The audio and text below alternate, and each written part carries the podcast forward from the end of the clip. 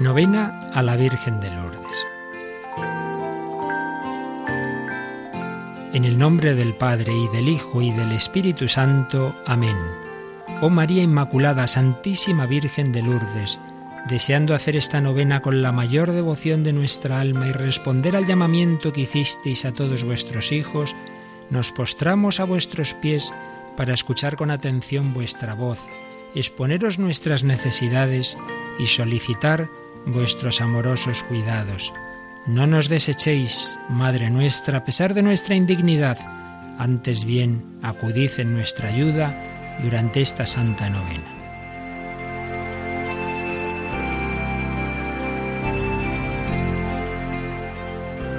Madre y Virgen de Lourdes que te apareciste a Bernardita en la humildad de una gruta, le regalaste el calor de tu maternal presencia y el resplandor de tu virginal belleza Tú eres la Inmaculada Concepción.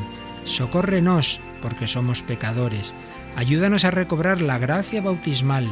Danos humildad para la conversión, valor para la penitencia y generosidad para el servicio. Fortalece la fe, renueva la esperanza, acrecienta el amor a Dios y al hermano. Guíanos hacia Jesús, manantial de vida. Ayúdanos a caminar como peregrinos en el corazón de la Iglesia estimula en nosotros el hambre de la Eucaristía, pan de vida eterna. Oh Madre, consíguenos pan, trabajo y alegría. Vuelve tu maternal mirada a nuestras miserias de alma y cuerpo. Venimos a presentarte nuestra oración con sencillez de niños, como Bernardita con el rosario en las manos, que como ella vivamos el espíritu de las bienaventuranzas, así podremos, ya aquí en este mundo, experimentar las alegrías del reino. Amén.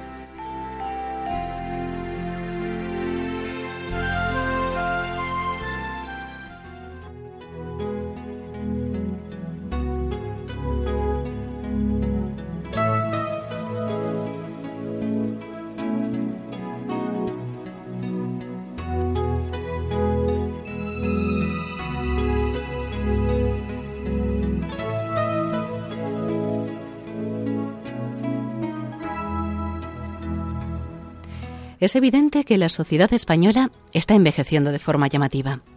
La prolongación de la esperanza media de vida no siempre va acompañada de una adecuada calidad de vida.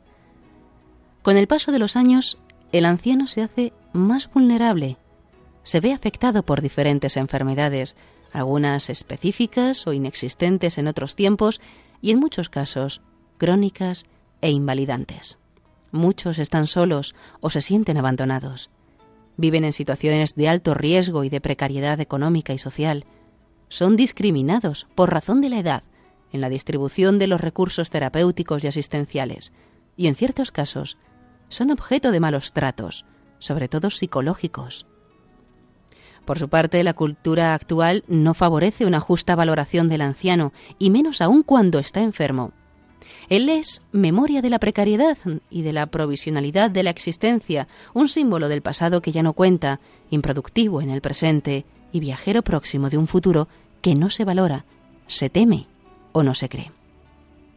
Por otro lado, hay que reconocer y agradecer con satisfacción los progresos de la medicina en la atención al anciano enfermo, los esfuerzos por mejorar su situación dentro de la sociedad y la generosa labor que tantos profesionales e instituciones geriátricas, especialmente las de la Iglesia, realizan a diario en favor de ellos.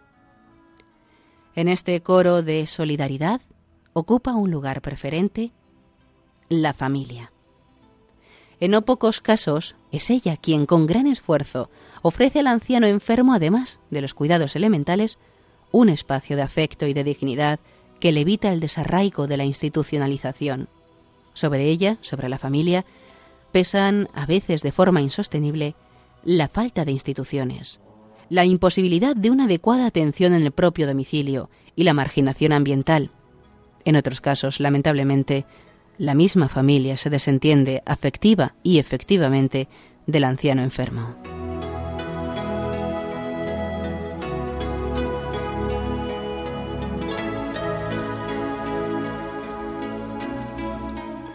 Hoy más que nunca es preciso acudir a la palabra de Dios y al mensaje y la praxis de Jesús para devolver al anciano enfermo el lugar que le corresponde dentro de la sociedad y de la comunidad cristiana. A esa luz, el último tramo de la existencia, marcado por la enfermedad y por las disminuciones propias de la edad, se nos ofrece como un momento propicio, cargado de oportunidades. Ante todo para celebrar el don de la vida, para reconocer la dignidad de todo hombre, para la plenitud y para humanizar la sociedad.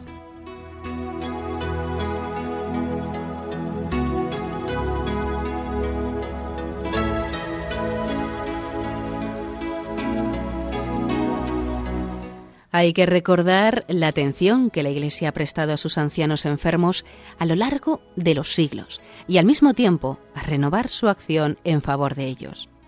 Las instituciones geriátricas de la Iglesia, los religiosos y religiosas que trabajan en ellas, los profesionales sanitarios cristianos, las asociaciones de voluntarios y la comunidad cristiana en general constituyen dentro de la sociedad española el recurso más valioso al servicio de la ancianidad además de dar continuidad a la secular acción de la Iglesia, están empeñados en una profunda renovación de la misma. Al mismo tiempo, quienes sirven al anciano enfermo con su testimonio promueven una nueva sensibilidad social y cultural más respetuosa hacia su vida y sus derechos. Contrarrestan la cultura de muerte favorable a la eutanasia. Reclaman una distribución más justa de los recursos asistenciales y sanitarios.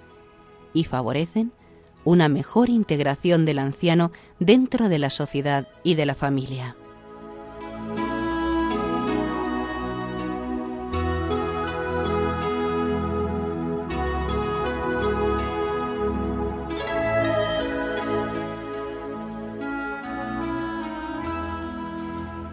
¿Qué puede hacer hoy la comunidad cristiana para descubrir un poco más el mundo del anciano enfermo y también los graves problemas que, se plantea a la sociedad y a la Iglesia?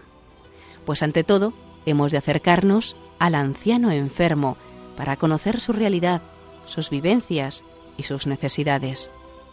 Podemos también contribuir a crear una cultura y un ambiente más favorables al anciano y al anciano enfermo, purificando nuestro lenguaje a menudo discriminatorio y peyorativo, aprendiendo a valorar la ancianidad por sí misma y ratificando el valor de la vida hasta su fin natural. Hemos de apreciar y agradecer su aportación a la construcción de la sociedad, sus esfuerzos y sufrimientos, y evitar cuanto pueda a que se sientan inútiles y condenados a la dura soledad. Debemos facilitarles la atención religiosa. También podemos y debemos ofrecerles la posibilidad de seguir formándose en la fe, ayudarles a vivir su situación de enfermedad con espíritu cristiano y con esperanza, y acompañarles humana y pastoralmente en sus últimos momentos.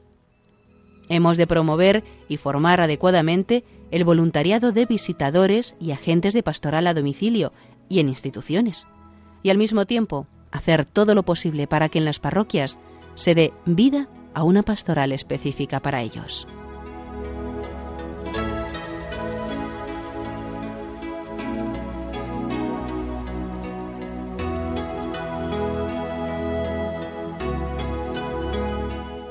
la etapa final de la vida, a causa de la enfermedad y de otros deterioros y disminuciones, va siempre acompañada de sufrimientos y de soledad. Por eso hay que recordar algo muy elemental. El anciano necesita sobre todo cariño. Reflexión de los obispos de la Comisión Episcopal de Pastoral de España.